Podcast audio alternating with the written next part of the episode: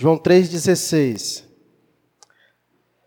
Esse é um dos textos bastante significativos nas Escrituras e importantes, porque, de fato, ele, ele resume bem é, a missão de Deus, ele resume bem muito daquilo que a Bíblia apresenta da obra de Deus, de, do projeto de Deus, de salvar o homem caído, de Deus se revelar em Jesus Cristo para salvar o perdido. Então, é, é, um, é de fato é um texto que resume é, em um único versículo é, muito daquilo que é ensinado em, todas a, em toda a Escritura. Por isso que muita gente tem um apreço por ele, e muita gente acha que é um texto central. Então, vamos ler e a gente faz uma oração enquanto os meninos trocam aqui a pilha, que eu acho que está acabando. Acompanhe comigo a, a leitura do texto. Porque Deus amou o mundo de tal maneira que deu seu Filho unigênito, para que todo o que nele crê não pereça, mas tenha vida eterna. Quem me conhece sabe de alguns hobbies que eu tenho, de alguns gostos pessoais, e eu não nego para ninguém que já há muito tempo eu me considero um cinéfilo. Cinéfilo é aquele camarada que gosta muito de assistir filme. Esse é um dos poucos hobbies que eu tenho na minha vida. Gosto muito de assistir filme, de ficção, assim como gosto de leitura. Gosto muito de, de filme também. E acredito que aqui grande parte dos irmãos também gostam de assistir filme. Né? E recentemente é, saiu aí em cartaz, na verdade já faz um bom tempo que vem uma saga é, trazendo filmes de super-heróis. Né? E acredito que quem tem aí seus 30 anos, talvez, é, acompanhou essa fase de alguns super-heróis bastante conhecidos, aí Capitão América, Homem de Ferro, Hulk. Os irmãos conhecem esse tipo de super-herói? Conhece, né? Quem tem filho conhece ainda mais, né? É, devido toda a... Conhece, filhos? Pronto. Diante de toda a repercussão, né? E um deles eu gosto muito, que é os Vingadores. Quem aqui assistiu Os Vingadores? Muita gente. Aí os irmãos estão aprumados, né? Ok. Os irmãos assistiram todos os Vingadores? Todos os Vingadores, né? Ok. Teve até gente que disse amém, né? Amém. Tá certo. E no último dos Vingadores foi muito interessante e teve uma parte do filme em si, que foi um pouco triste, porque quando a gente gosta de personagens e quando eles morrem, a gente fica muito triste, né? Nos filmes. E no último dos Vingadores, quem assistiu deve ter se sentido com a morte de um personagem muito importante, que foi a Viúva Negra, dentre alguns que morreram, né? E não sei se os irmãos lembram, né? O Homem de Ferro também, mas o da Viúva Negra, é, em especial, gosto muito do personagem, né? E ela morreu para pegar uma das joias, mas ao mesmo tempo ela fez um sacrifício em substituição do seu parceiro, do seu amigo. Eles eram amigos, não tinham nenhum relacionamento amoroso, mas eles eram muitos amigos, a viúva negra e o gavião. Né? E é interessante é, pensar sobre as razões que levou a viúva negra a fazer aquilo. Ela amava o seu amigo de fato. Se ela não amasse o seu amigo, não teria feito aquilo era ou ele se é, dava a sua vida por ela, ou ela dava a vida por ele. E no filme foi aquela disputa grande, né? Um querendo dar a vida pelo outro, mas acabou que ela deu a vida por ele. E quem acompanha o filme, a, a saga toda, já em alguns, alguns filmes anteriores, se eu não me engano, no primeiro ou no segundo, ela sempre compartilhava que ela tinha uma dívida muito grande com ele por toda a ajuda que ele tinha dado a ela. A gente não sabe muito bem ao certo qual, se, qual foi essa ajuda que ele deu. Próximo ano, inclusive, vai sair o filme da Viúva Negra e eu acredito que vai estar contido nesse filme essa informação.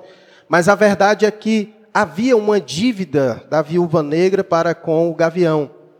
E ela, ela o amava muito por causa disso. Ela o considerava muito porque ele foi muito importante na vida dela. O ajudou quando ela mais precisou. Então ela tinha uma certa dívida. E ela então fez isso. Ela deu a sua vida por ele. então nós podemos dizer que foi um amor manifestado através de gratidão e uma, por causa de uma dívida que ela tinha para com ele. No capítulo 3, que nós acabamos de ler, é, Jesus expressa a sua missão. Lembramos que ele estava falando com Nicodemos, explicando a Nicodemos sobre o reino de Deus. E nesse momento ele fala sobre a missão, sobre a missão de Deus e sobre a sua missão ao mundo. Então, o capítulo 3 fala da missão de Deus. E a pergunta, então, o que, que se faz a esse versículo é: o que levou Deus a idealizar a sua missão? O que levou Deus a sacrificar o seu filho para salvar o perdido, para salvar aquele que nele crer, para salvar o homem? Será que o que levou Deus a fazer isso, a sacrificar o seu filho em detrimento ao homem caído, é porque Deus tinha uma dívida para com o homem, assim como a viúva negra tinha uma dívida para com o gavião, e em demonstração de amor ela se sacrificou para salvá-lo? Será que Deus fez isso? Será que Cristo deu a sua vida por nós, nesta missão de vir ao mundo, dar a vida por nós como um ato de amor? Ele fez isso porque ele tinha uma dívida para conosco, assim como a viúva negra com o gavião? Certamente não. Na verdade, a Bíblia diz que quem estava em dívidas com Deus éramos nós. A Bíblia diz que quando o homem pecou no jardim do Éden, então o homem passou a ter uma dívida de um valor eterno. Porque a nossa dívida para com Deus é do tamanho daquele a quem nós ofendemos. O homem transgrediu a lei de um Deus que é eterno.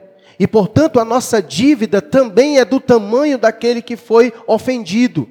Então, a nossa dívida era eterna. Então, na verdade, quem estava em dívidas com Deus éramos nós, somos nós.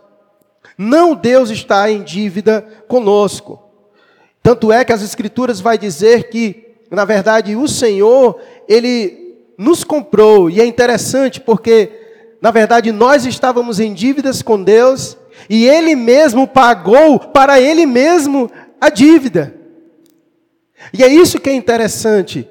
Nós estávamos em dívidas com Deus e o próprio Deus, ele pagou esta própria dívida, dando a sua própria vida em favor de nós. Olha que coisa interessante. E olha que bonito é, ver o agir do amor de Deus sobre a vida do homem. E por isso que esse texto, João 3,16, ele é um texto muito bonito. E quando o texto diz que Deus amou o mundo de tal maneira, daí você já começa a entender o que significa essa tal maneira. Deus nos amou dessa maneira, de tal maneira que não dá nem para explicar ao certo a profundidade da largura, do tamanho da maneira com que Deus fez isso. Na nossa concepção humana, isso é muito além do que a gente pode conceber a ideia de amor. Simplesmente Deus, Ele mesmo pagou a dívida e Ele mesmo é, pagou a dívida a Ele mesmo, onde Ele se entrega em nosso favor. Uma dívida que nenhum de nós teríamos condições de pagar. Então, sem dúvidas, o que levou a Deus idealizar a sua missão não foi uma dívida para com o homem. Deus não se sacrificou, Deus não enviou o seu filho, Cristo não entregou a sua própria vida em favor de nós, porque tinha uma dívida para conosco, não. Lembra o que foi que Paulo disse em Romanos 11:35? Não sei se você lembra. Lembra? Vamos ler comigo para você ver. Aquele momento da doxologia. Inclusive, eu preguei nesse texto há um tempo atrás. Ele falando sobre esse, essa missão de Deus, sobre esses desígnios de Deus que é profundo, que vai além da nossa compreensão.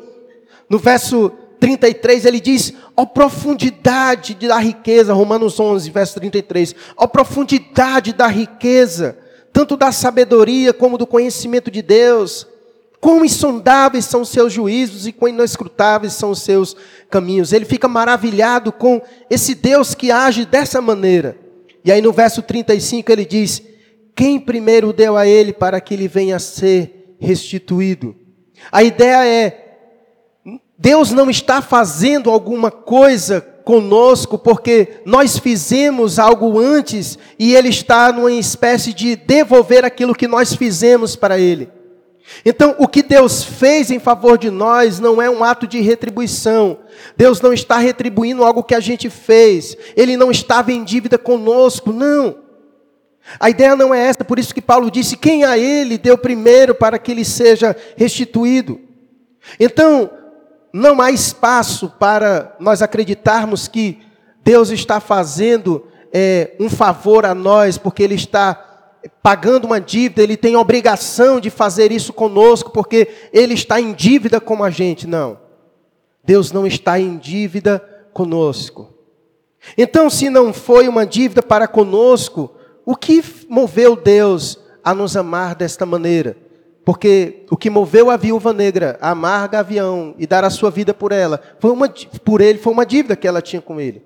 E se não foi esse, então, o caminho que Deus percorreu, qual foi o caminho que Deus então percorreu? Por que ele fez isso? Qual a motivação por trás da maneira, da forma com que Deus nos amou? Será que foi porque Deus nos viu na nossa condição de caído? Será que foi porque Deus viu o homem caído e então Deus decidiu fazer isso. Deus, decid, Deus nos viu no precipício. Deus então chegou a nos amar porque nos viu nessa condição. Será que foi isso? Eu acredito que não há muita base para isso. Mas o próprio texto vai nos dizer, o próprio texto, o que de fato motivou Deus a fazer isso. O texto começa com um porquê. Um porquê junto ou separado. Quem estudou português sabe que o porquê separado significa pergunta. E um porquê junto é uma resposta. Então ele está dando a resposta. Por que Deus fez isso? Porque Deus amou o mundo. Então a ideia é: por que, que Deus fez isso? A resposta é o seu próprio amor. Porque Deus amou e por isso ele fez o que fez. Ponto. A razão pela qual Deus fez o que fez, a razão pela qual o Senhor se entregou em resgate de nós, é o seu próprio amor. Ou seja, Deus nos amou de forma livre e soberana. Nada impeliu a Deus a nos amar da maneira com que Ele nos amou. Ele não foi constrangido por nada e nem por ninguém. Ele não se viu obrigado a fazer o que fez. Não foi porque ele viu alguma coisa em nós, não. Ele simplesmente decidiu nos amar por livre vontade e sobre a sua livre vontade e soberana. O que Deus fez em favor de nós, ele simplesmente fez porque ele quis nos amar. Isso aqui é bem diferente da nossa concepção de amar. Porque a nossa concepção de amar está muito voltada para o amar em resposta. Eu amo quem me ama. Eu faço bem quem me faz bem. Nós temos uma dificuldade muito grande de amar primeiro. A gente sempre cria uma muita expectativa e geralmente a gente tem dificuldade de amar quem não demonstra amor para conosco. Por isso que é tão difícil para nós amar o nosso inimigo. Porque a gente tem muita dificuldade de expressar amor sem que haja algo em troca.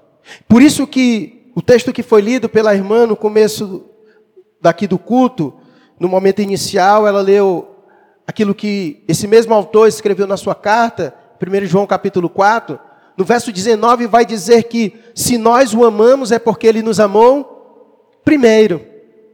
Se nós o amamos, isso é sinal de que ele nos amou primeiro. Então nós o amamos porque fomos condicionados a isso. O fato de Deus ter nos amado nos leva a amá-lo em resposta. Como Paulo disse, meditar sobre o amor de Deus nos deixa de que maneira? Constrangidos. Quando nós meditamos sobre a maneira com que Deus nos amou, essa de tal maneira, essa maneira com que Deus nos amou, isso nos deixa constrangidos. E quando nós ficamos constrangidos por esse amor de Deus, nós então respondemos em amor. Então, se você o ama, isso é sinal, porque ele primeiro lhe amou. Então você está amando Deus em resposta ao amor dele, mas Deus não. Deus não nos ama em resposta a nada. Ele simplesmente resolveu nos amar. Ele simplesmente resolveu nos amar. Sem ser constrangido a nada, sem ter sido obrigado a nada, ele simplesmente resolveu nos amar. Mas vamos meditar um pouco mais sobre esse porque Deus amou o mundo de tal maneira. Aqui eu já dei alguns exemplos de como é esse tal maneira, de como foi essa forma com que Deus nos amou de tal maneira. Embora ele vai especificar através do Filho unigênito, e a gente vai já chegar a isso, mas essa tal maneira também não somente apresenta a forma com que ele nos amou, dando o seu filho, mas também nos, nos chama a atenção para o objeto em si que Deus escolheu derramar o seu amor. Isso é interessante, porque a Bíblia vai dizer em Romanos 5,8 que Deus prova seu amor pelo fato de ter Cristo Jesus morrido por nós, sendo nós ainda pecadores. E é aqui que está grande, a grande chave de meditar sobre o amor de Deus. Não é nós não podemos ficar admirados no fato de nós amarmos a Deus. Porque Deus tem inúmeras virtudes, inúmeras características que nos conduz a amá-lo. Como não amar um Deus santo? Como não amar um Deus majestoso? Como não amar um Deus criador de todas as coisas? Como não amar um Deus que se entregou por nós? Como não amar esse Deus? Nós temos inúmeras razões para amar a Deus, mas a pergunta é: quais razões Deus tinha para nos amar? Quais razões Deus tinha para nos amar? Quantas você acha? Nenhuma. Muito pelo contrário. Quando Paulo fala em Romanos 5,8 que Deus prova seu amor dessa maneira em que ele nos amou ainda pecadores, isso deve nos chocar. Porque Deus decidiu nos amar quando nós estávamos mortos nos nossos delitos e pecados. O Senhor nos viu inimigos dele, filhos da ira, filhos da perdição. Mas mesmo assim, aprove Deus nos amar. Então, na verdade, havia inúmeras condições, inúmeros fatores para que Deus não nos amasse. Mas mesmo assim, aprove Deus nos amar nos amar. E é isso que torna o amor de Deus tão belo e tão maravilhoso, porque havia inúmeras, inúmeras razões para Deus não amar a mim e a você, mas mesmo assim, Deus nos amou. E ainda há, de certa forma, se nós formos sinceros e olhando para a nossa vida, ainda na nossa imperfeição, ainda inúmeras razões para Deus fazer isso, mas mesmo assim Deus resolve nos amar. Deus nos ama apesar de quem nós somos. Apesar de quem nós somos. E é isso que é belo. Nós mesmos, na nossa relação com Deus, na nossa pecaminosidade, nos nossos deslizes, a gente, mesmo tendo sido alcançado por Ele, ainda assim a gente fica encantado como Deus ainda continua nos amando. Porque, mesmo tendo sido objeto do amor de Deus, às vezes a gente não responde a Ele como deveríamos responder, e às vezes a gente o desobedece, às vezes nós o entristecemos, entristecemos o Espírito Santo, apagamos o Espírito Santo em nós, não respondemos à altura do amor de Deus, e há momentos da nossa caminhada que a gente fica, meu Deus, como o Senhor ainda me ama, como o Senhor ainda derrama o seu amor sobre a minha vida. E é isso que nós ficamos maravilhados com o amor de Deus. É como Ele, no seu infinito amor, ele olhou para nós e decidiu nos amar, apesar de quem nós somos. Então, esse tal maneira é isso. E é isso que as pessoas não conseguem entender. De fato, o amor de Deus é grande, muito grande. E é um amor tão grande que é capaz de Deus nos amar apesar dos nossos pecados.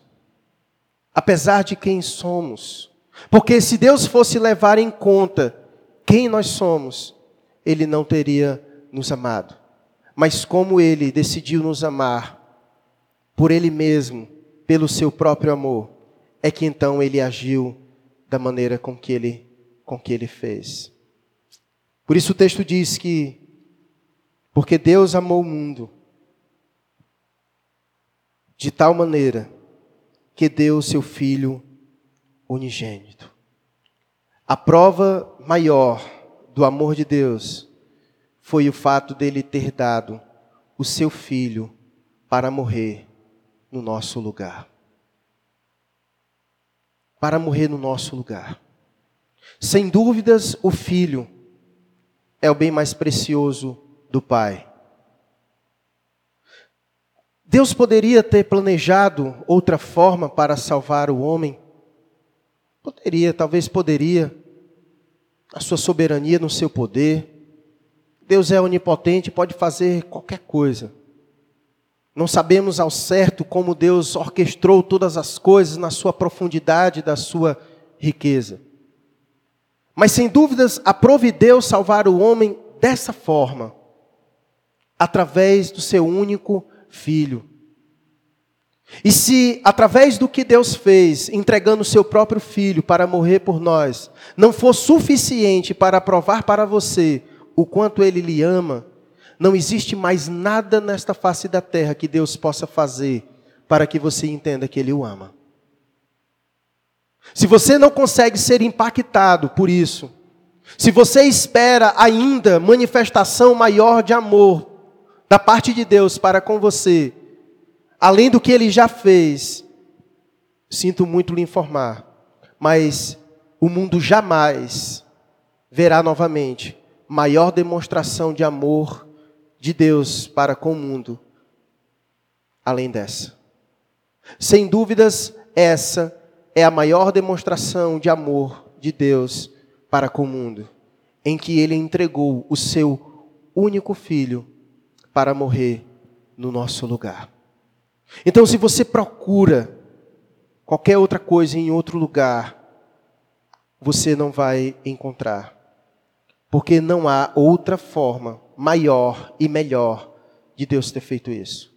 Sem dúvidas, Deus nos amou com o seu melhor. Esse negócio de que o melhor de Deus ainda está por vir, é coisa de gente que não consegue compreender o que de fato foi Deus ter enviado Jesus Cristo. Jesus Cristo foi o melhor de Deus, é o próprio Deus. Não existe nada maior e nem nada melhor do que isso. Se haverá o melhor para mim e para você no futuro, é consequência desse melhor que Deus já enviou, Jesus Cristo. Ele é o melhor de Deus para mim e para você. E não haverá nada melhor e maior do que isso. E você deveria ser grato a Deus por isso. Você deveria se sentir a pessoa mais amada na face do planeta, porque Deus lhe amou dessa maneira. Muitas vezes nós ficamos neste mundo mendigando amor, quando na verdade Deus nos amou de tal maneira que deu seu Filho para nós, em favor de nós. O maior amor que você poderia receber em sua vida Deus lhe deu Jesus Cristo. Se você o tem, então você foi amado da maior maneira possível que você poderia ser amado por qualquer outra pessoa. Deus lhe amou por completo. Isso deveria nos sentir a pessoa mais amada do mundo. Se você foi objeto do amor de Deus, então se alegra. Nós temos inúmeras razões para nos alegrar. Nós temos inúmeras razões para nos sentirmos amados. Ainda quando o amor das pessoas não for direcionado para você, mas você pode lembrar de que Deus lhe amou. E não somente amou no passado, mas esse amor do passado é presente em nossas vidas. É um amor que nos anima a viver. É um amor que sabemos que vai nos acompanhar por toda a eternidade.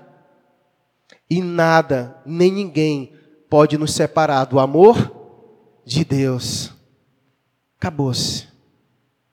Uma vez que o Senhor derrama o seu amor para com as nossas vidas em Jesus, é para sempre, como nós cantamos aqui. Para sempre. Para sempre. Não tem mais como acabar. Então Deus prova desta maneira. Nós conhecemos o símbolo do amor através do coração. É muito bonito fazer o coração para expressar o amor, mas na verdade, o símbolo que representa melhor o amor é a cruz. É a cruz, porque foi na cruz, foi na cruz que Deus expressou e que Deus demonstrou ao mundo a sua maior prova de amor. Então a cruz é que é o maior símbolo do amor, o sacrifício. O sacrifício que Deus fez em favor de nós. Então, se você procura amor, olhe para a cruz. Olhe para a cruz. Olhe para a cruz. Então o texto ele prossegue dizendo: Porque Deus amou o mundo de tal maneira que deu o seu filho unigênito para que para que todo o que nele crer não pereça, mas tenha a vida eterna. O para quê é o objetivo. O objetivo de Deus ter feito isso. O texto vai dizer que o objetivo é para salvar todo aquele que nele crê, para que todo aquele que nele crê não pereça, mas tenha a vida eterna. O texto vai dizer que Deus amou o mundo. O mundo aqui nós precisamos entender que o mundo não é o planeta Terra em si. O planeta Terra e todas as coisas que foram criadas. Mas nós devemos in interpretar quando diz que Deus amou o mundo, o mundo como aqueles que creem no Senhor. Porque o texto diz que Deus amou o mundo de tal maneira que deu seu Filho unigênito para que todo aquele que nele crer não pereça. Deus amou as pessoas. As pessoas foram objetos do seu amor. Não o mundo na sua totalidade, o planeta Terra, não. As pessoas. As pessoas foram objetos do amor de Deus. Deus amou as pessoas.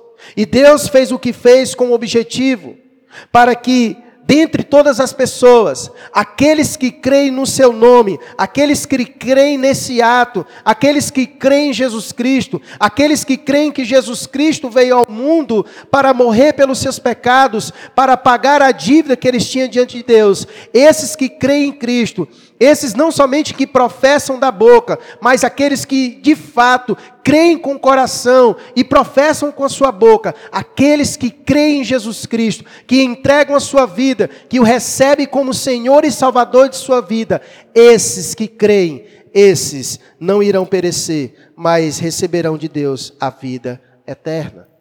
O objetivo de Jesus Cristo foi esse. O objetivo de Deus enviar o seu Filho ao mundo é isso, para possibilitar o homem salvação.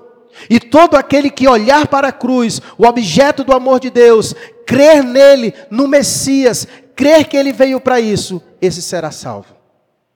Esse terá a vida eterna, e como diz o texto, primeiro, para que todo aquele que nele crer não pereça. O primeiro objetivo é esse: é fazer com que as pessoas não morram. O amor de Deus é um amor que é demonstrado não somente através de, de afeição, mas é um amor que nos livra da condenação. Deus nos amou com o objetivo do, do objetivo principal, primeiro desse amor, é nos livrar da condenação. Essa é a condição primeira do homem. A Bíblia diz que todo o homem está fadado à condenação. Porque a Bíblia diz que todos pecaram. Todos pecaram e estão destituídos da glória de Deus. E o salário do nosso pecado é a morte. Então, todo homem ele já nasce destinado a perecer, não somente fisicamente, mas espiritualmente. Então, foi por isso que Deus, nessa missão, enviou seu filho para livrar o homem dessa condenação. Então, o que nós devemos fazer diante desta salvação proporcionada por Deus? Lembra o que foi que o autor de Hebreus disse no capítulo 2, versículo 3? Como desprezaremos nós tamanha salvação? Quais são as consequências de nós rejeitarmos o amor de Deus? Quais são as consequências de nós não abraçarmos o amor de Deus, que veio com o objetivo de nos salvar? E aí muitos gostam desse texto porque diz: não, Deus é amor e ele não condena ninguém. Acompanhe comigo a leitura para ver o que acontece com os que rejeitam o amor de Deus. Continua o verso 17. Porquanto Deus enviou o seu Filho ao mundo, não para que julgasse o mundo, mas para que o mundo fosse salvo por ele. Se parasse por aqui, tá vendo? Ele não veio julgar ninguém, ele veio para salvar. Tudo bem, é verdade, ele não veio para julgar. Por quê? Verso 18. Quem, quem nele crê não é julgado. O que não crê já está julgado. Ele não veio para julgar porque já está julgado. Ele veio, na verdade, para salvar. Quem nele crê já é salvo. Mas quem nele não crê já está julgado. Já está julgado. Porquanto, e qual é o julgamento? Porquanto não crê no nome do unigênito Filho de Deus. Veja comigo o que, que diz o verso 36 desse capítulo. Ele diz: Por isso, quem crê no Filho tem a vida eterna. O que, todavia, se mantém rebelde contra o Filho, não verá a vida, mas sobre ele permanece a ira de Deus. Rejeitar o amor de Deus é permanecer sobre a ira de Deus, sobre o julgamento de Deus.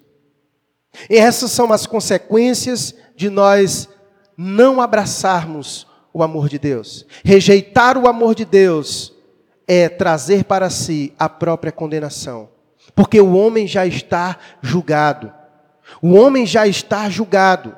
E a única coisa que pode nos livrar do julgamento final, da condenação final, é o amor de Deus, manifesto em Cristo Jesus. Então ele veio para esse objetivo, para nos livrar da condenação. E aqui também se faz necessário pontuar algo. O texto é muito específico, dizendo para que foi que Jesus Cristo veio a este mundo. Deus enviou Jesus Cristo para que todo aquele que nele crer não pereça, mas tenha a vida eterna. Esse é o propósito principal da vinda de Jesus Cristo. Jesus não veio a este mundo para nos dar a vida boa. Jesus Cristo não veio a este mundo para nos proporcionar riquezas. Jesus Cristo não veio para este mundo para nos proporcionar os desleites, todos os deleites desta vida. Jesus não veio para cá para ser o cupido da sua vida, para você encontrar sua alma gêmea. Jesus não veio para cá para fazer seus negócios prosperar. Jesus veio para cá com o objetivo para nos livrar da condenação, para que todo aquele que nele crê não pereça, mas tenha vida eterna. Esse foi o objetivo de Jesus Cristo vir a este mundo. Esse é o objetivo de Jesus, principal. E isso também nos remete à necessidade principal do homem. Jesus Cristo veio justamente para suprir a maior necessidade do homem, que é de salvação. Jesus Cristo veio com esse projeto único, justamente por isso, porque a maior necessidade do homem é de salvação, e Ele é o único que pode nos salvar. Como diz Atos 4,12, não há outro nome, nem no céu, nem na terra, nem em lugar algum, que convém que o homem seja salvo, a não ser por meio de Jesus. Ele é a própria manifestação do amor de Deus. Rejeitar o amor de Deus é trair para si mesmo condenação. Mas abraçar o amor de Deus é receber o dom da vida eterna. Da vida eterna. Então o texto diz: o objetivo, para que todo o que nele crer não pereça, mas tenha a vida eterna. A vida não encerra aqui. Nós temos dificuldades de pensar naquilo que é eterno. Porque a nossa mente ela é finita. Nossa mente está condicionada apenas o aqui e o agora. Nós não conseguimos mensurar na sua compreensão e na sua totalidade aquilo que é eterno. E é por isso que todas as nossas preocupações, elas estão somente no âmbito do aqui e do agora. A gente só consegue pensar no hoje e no amanhã. Nós não conseguimos pensar e parar para nos preocupar com aquilo que é eterno. Porque muitos de nós já nascemos com uma compreensão equivocada sobre isso. A maioria daqueles que rejeitam o amor de Deus acha que isso é bobagem. Acham que pode haver um amanhã para eles. Eles acham que quando morrer, vai todo mundo para o céu. Que todo mundo vai gozar a vida eterna na presença de Deus. E por isso eles vão vivendo uma vida achando que todos estarão na presença de Deus. Eles acham que Cristo morreu por todas as pessoas em todo o mundo.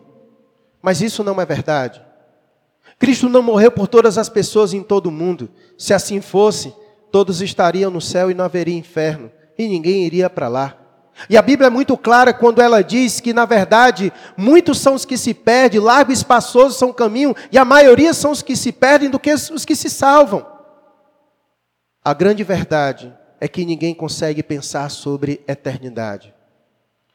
Deveríamos pensar sobre eternidade. Quando encerra esta vida, inicia-se uma vida para toda a eternidade. E a única coisa que vai mudar a nossa eternidade é Jesus. Uma eternidade fadada ao castigo eterno já está posto para cada um de nós.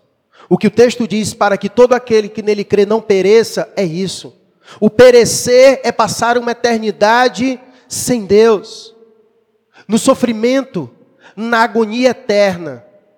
E em contrapartida, em Jesus Cristo, Ele oferece uma vida eterna na Sua presença, uma vida eterna de gozo, uma vida eterna de paz. E nós precisamos pensar sobre isso. É por isso que eu gosto das Escrituras, quando ela nos ensina sobre a realidade, a dinâmica dessa vida. Inclusive, eu preguei isso aqui na igreja, que há muito mais reflexão em momentos de luto do que em festas. Porque quando você está distraído com as coisas do mundo, você não pensa nas coisas eternas. Mas sabe quando a gente pensa nas coisas eternas? É quando a gente vê um caixão diante de nós. Quando a gente vê um caixão diante de nós, a gente percebe o quão frágil nós somos e o que todos nós iremos passar. E a pergunta a se fazer é: para onde nós iremos? O que acontece depois? E as Escrituras nos assegura que se nós estivermos com Cristo, nós, quando fecharmos os nossos olhos aqui, o abriremos em Sua presença. Isso é glória para nós. Isso é esperança para nós. E foi para isso mesmo que Jesus Cristo veio a este mundo. Se a vida está difícil, dias difíceis mesmo nós teremos. Jesus diz: Olha, no mundo tereis aflições, mas tem de bom ânimo.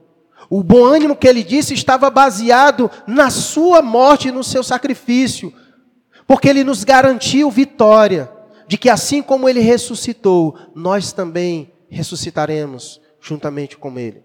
Então nós temos uma esperança não somente para agora, para suportar as aflições do agora, mas nós temos uma convicção para o porvir para a vida eterna. E é esse o convite de Deus para a minha vida e para a sua vida. Jesus é o melhor de Deus. Jesus é a maior manifestação do amor de Deus nessa terra. E o texto diz: Porque Deus amou o mundo de tal maneira que deu seu Filho unigênito para que todo o que nele crê não pereça, mas tenha a vida eterna. Hoje é dado a você essa oportunidade de crer para não perecer, de crer para receber a vida eterna. Mas para isso, você precisa crer. Crer não é somente ter entendido, mas crer é uma disposição produzida pelo Espírito no nosso coração, que nos conduz a Deus e arrependimento, reconhecendo que de fato somos necessitados de Jesus Cristo e de que sem Ele nós estamos perdidos. Se Deus tem dado esse entendimento para você, de que você precisa se voltar para Ele com fé, crendo, crendo que Ele pode lhe dar a vida eterna, então essa mensagem é para você.